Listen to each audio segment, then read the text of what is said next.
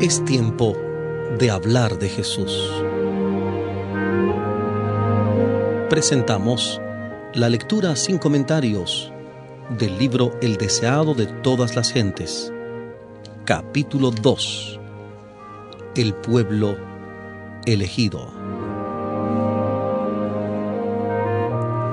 Hablemos de Jesús. Omar Medina les acompaña.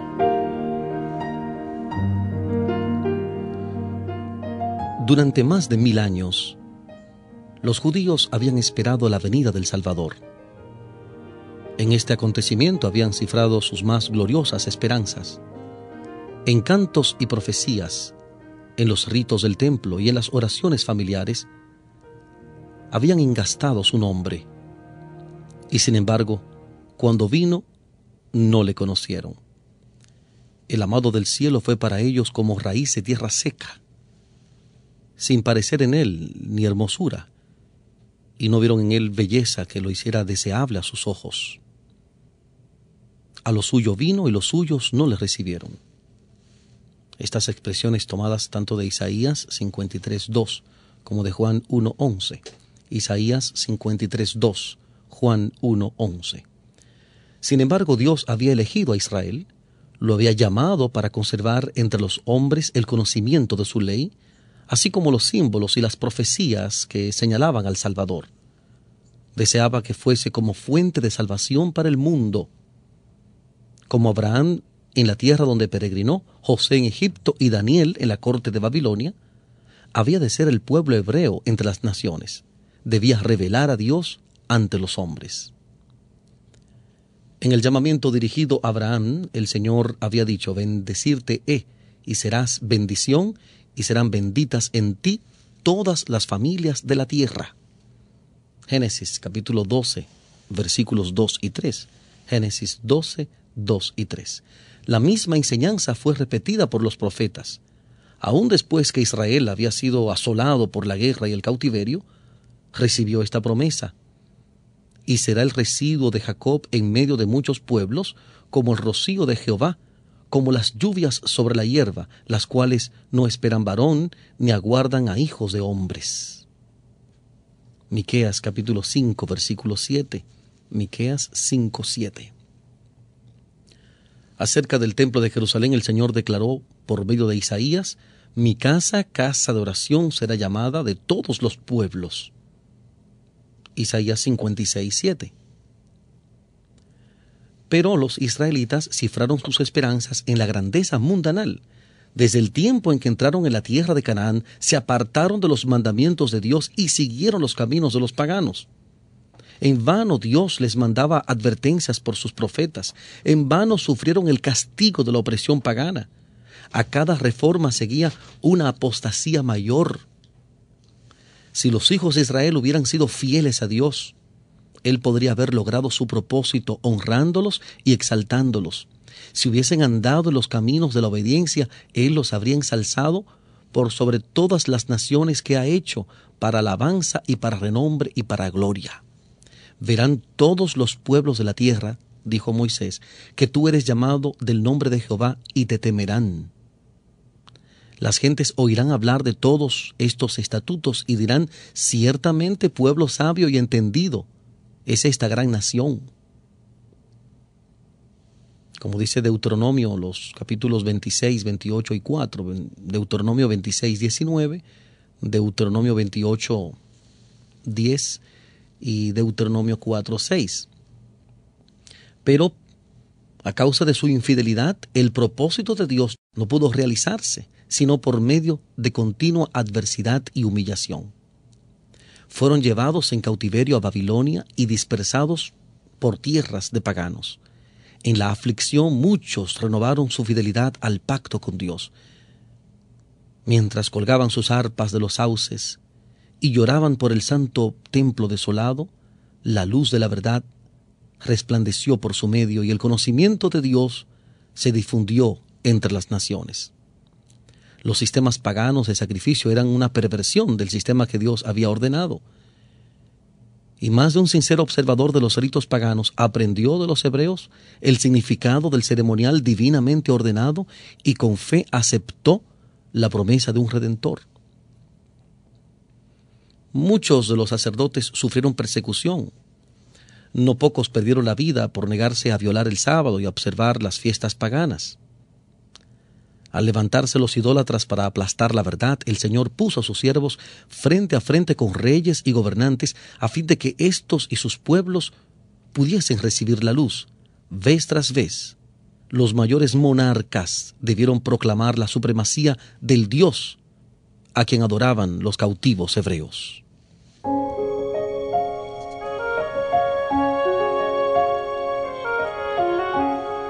Estamos presentando la lectura sin comentarios del capítulo 2 del libro El deseado de todas las gentes, capítulo 2 titulado El pueblo elegido. En Hablemos de Jesús.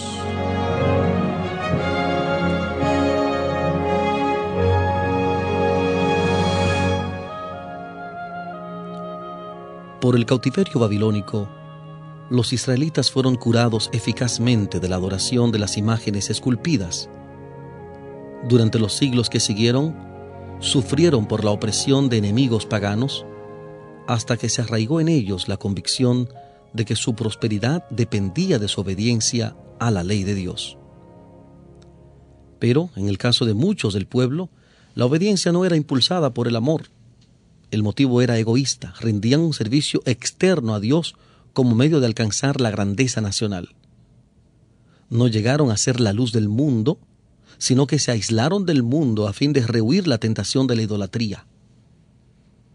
En las instrucciones dadas por medio de Moisés, Dios había impuesto restricciones a su asociación con los idólatras, pero esta enseñanza había sido falsamente interpretada.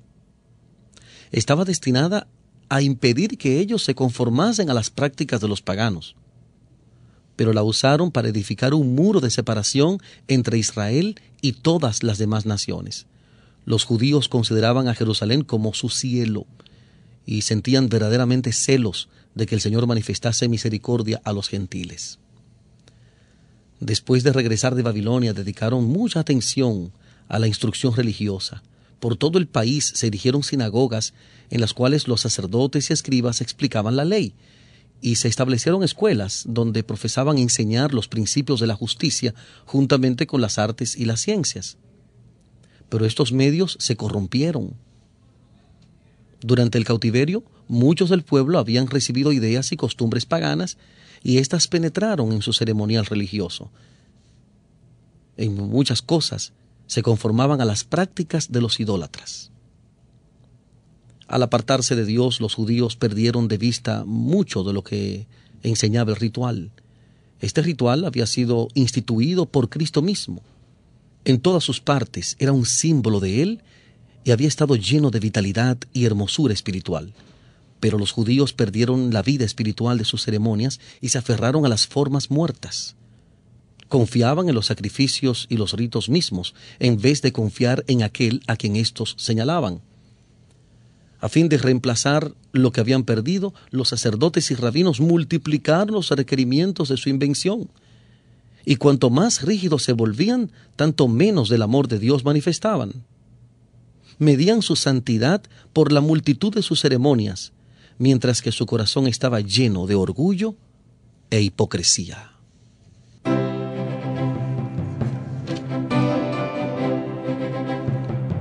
Estamos presentando la lectura sin comentarios del capítulo 2 del libro El deseado de todas las gentes. Capítulo 2.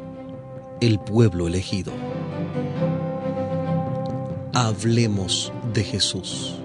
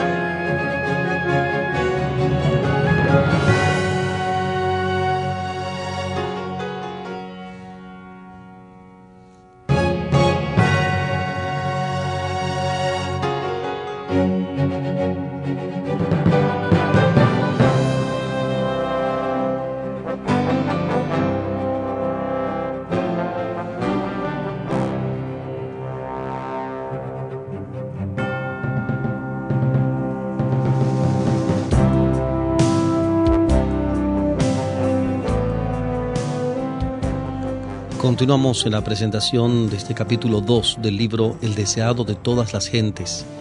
La lectura sin comentarios de este capítulo titulado El pueblo elegido. Con todas sus minuciosas y gravosas órdenes, era imposible guardar la ley.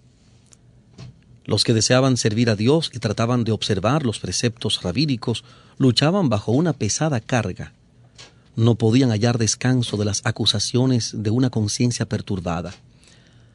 Así Satanás obraba para desalentar al pueblo, para rebajar su concepto del carácter de Dios y para hacer despreciar la fe de Israel. Esperaba demostrar lo que había sostenido cuando se reveló en el cielo, a saber que los requerimientos de Dios eran injustos y no podían ser obedecidos.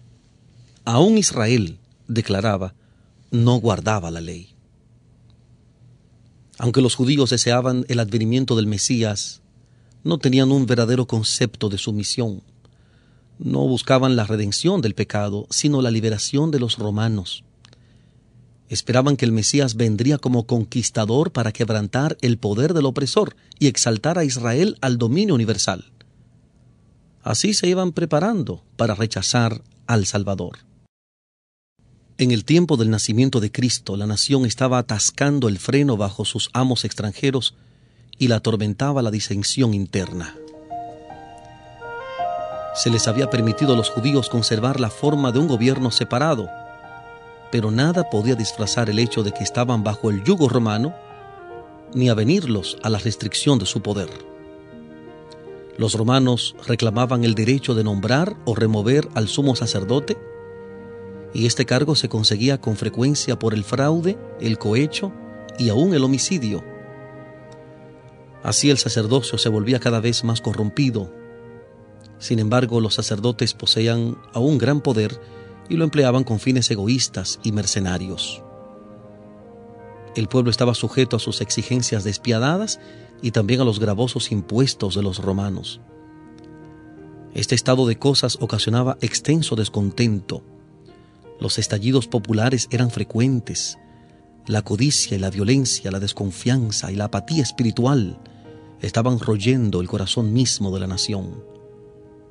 El odio de los romanos, el orgullo nacional y espiritual inducían a los judíos a seguir adhiriéndose rigurosamente a sus formas de culto.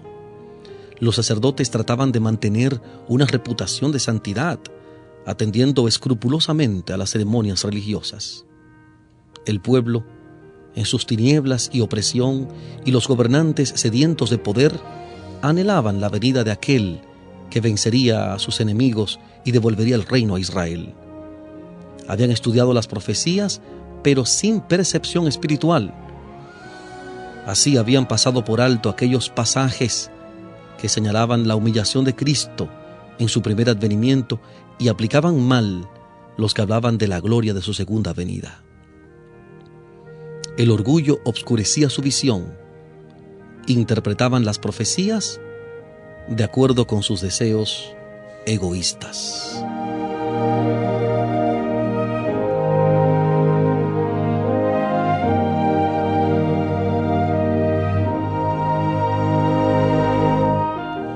Hablemos de Jesús. La lectura sin comentarios del libro El deseado de todas las gentes capítulo 2 El pueblo elegido